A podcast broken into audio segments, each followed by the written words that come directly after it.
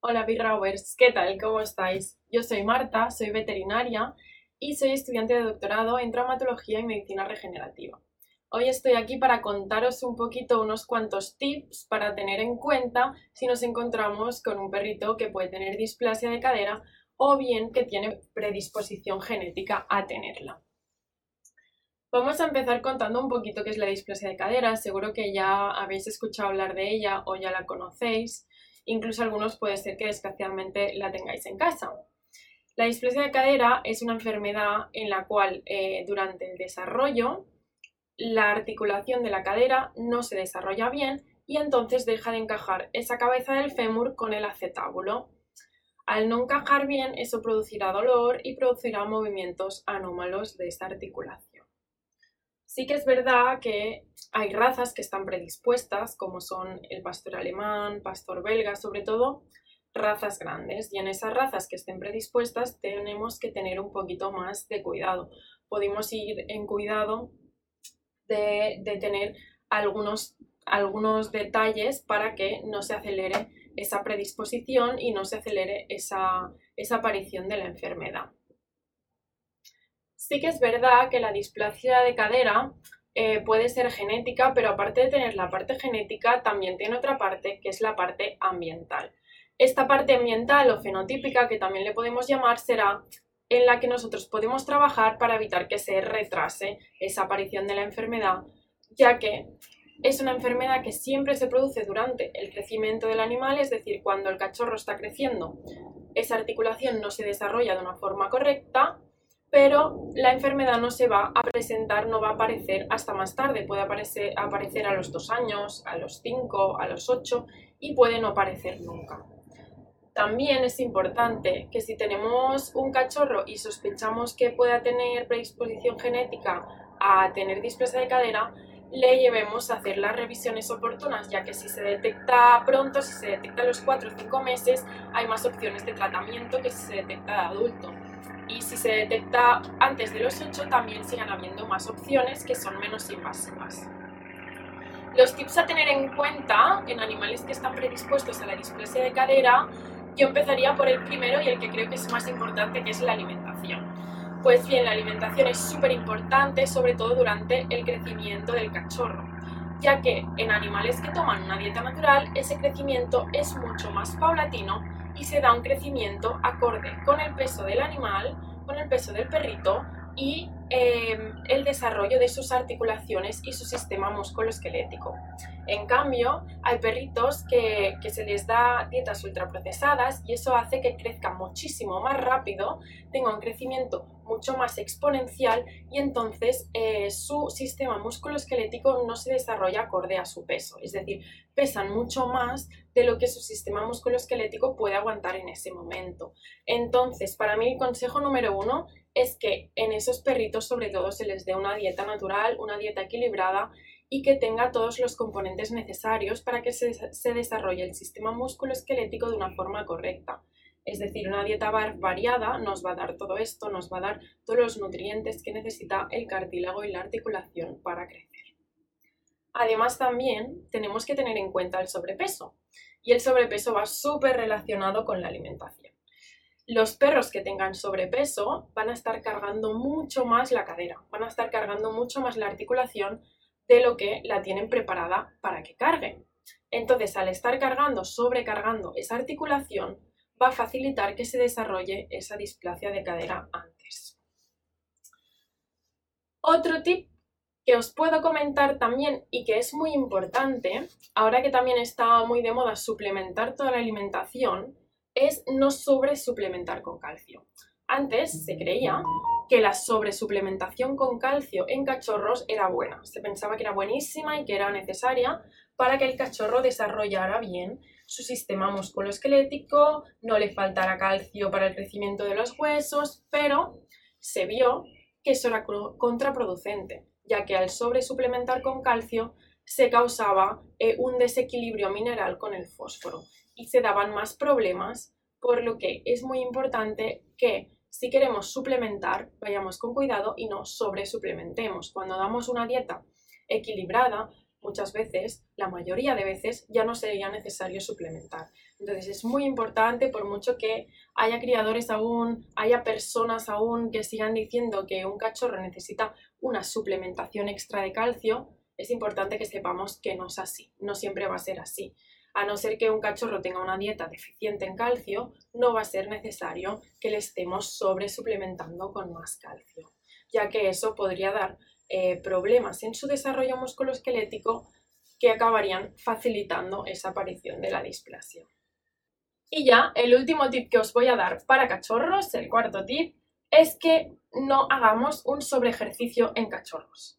El cachorro está en pleno crecimiento y por lo tanto se están formando sus huesos. Los huesos se forman a partir de los cartílagos de crecimiento y esos, como son un poquito más débiles que el hueso, no deben soportar altos impactos. Entonces, es súper importante que no nos llevemos, por ejemplo, a nuestro cachorro eh, a hacer un trail de alta montaña de 20 kilómetros con terreno irregular, ya que ese terreno irregular durante los 20 kilómetros pueden hacer que reciba impactos en las articulaciones que le dañen ese cartílago articular a través del cual están creciendo los huesos.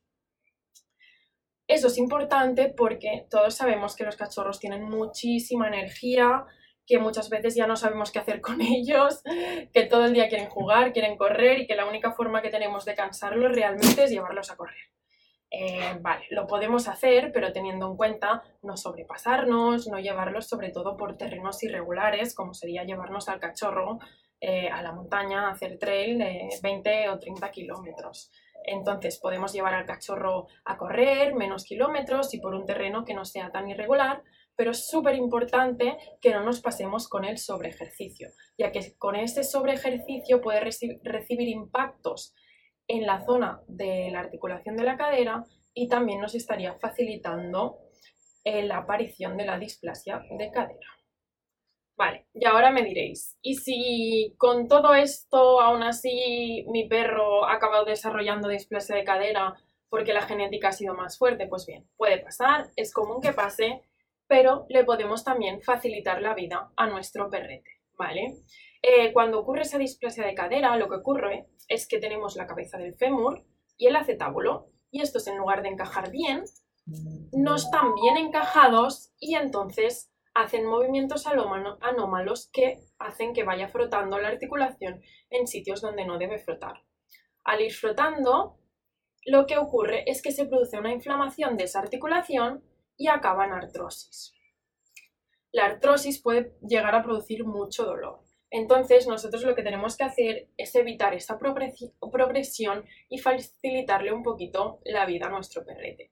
Para hacerlo, tenemos otros tips que os voy a dar y el primero de todo, como os podéis imaginar, es la alimentación. Hay que tener una alimentación rica en condroprotectores. Los condroprotectores son eh, protectores de cartílago, que nosotros decimos, que es que son eh, suplementos o, o alimentos que son muy ricos en los nutrientes que necesita el cartílago para seguir funcionando de forma correcta.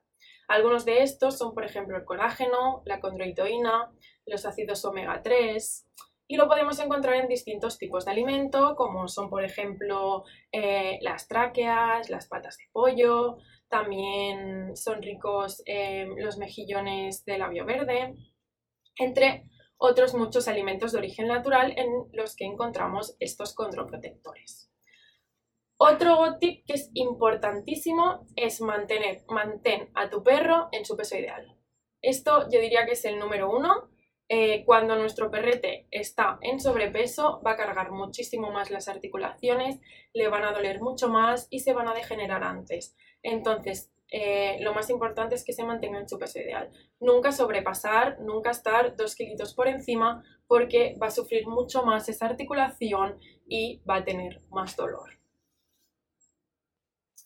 Y el tercer tip que os voy a dar para perros con displasia de cadera es que hagan ejercicio. Me vais a decir, sí, pero es que un perro con displasia tiene dolor, no puede hacer ejercicio. Vale, no puede hacer ejercicio como un perro normal, no puede hacer ejercicio como un perro atleta, pero es muy importante que siga manteniendo esa musculatura. Entonces, en lugar de, hacer grandes saltos, paseos por montaña, paseos por terrenos irregulares, lo que haremos serán paseos eh, relativamente cortos o de la duración que, él pueda hacer, porque también lo iremos viendo, en terrenos planos en los cuales eh, vaya trabajando esa musculatura de las extremidades posteriores para que no se atrofie. Es muy importante eh, que en perritos que tienen displasia de cadera mantengamos esa musculatura en funcionamiento, ya que si no tendirán a usar más las extremidades eh, delanteras, las extremidades anteriores y tendirán a dejar de usar las posteriores. Entonces eso hará que la enfermedad aún agrave sus signos ya que cada vez usarán menos la extremidad, se irá atrofiando la musculatura y es como una rueda en la que dejan de usar esas extremidades posteriores que son las afectadas por la displasia de cadera.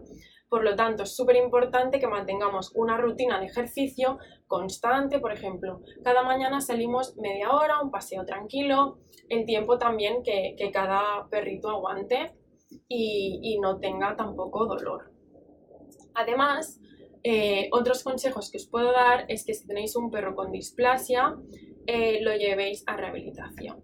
En esa rehabilitación también van a hacer que mantenga la musculatura, le van a aliviar el dolor y van a enseñarte también otros tips de cómo llevar eh, la musculatura y cómo llevar una vida con un perro con displasia. También en esta rehabilitación encontramos profesionales que realizan acupuntura y la acupuntura eh, les puede ser de mucha ayuda, sobre todo también para aliviar el dolor.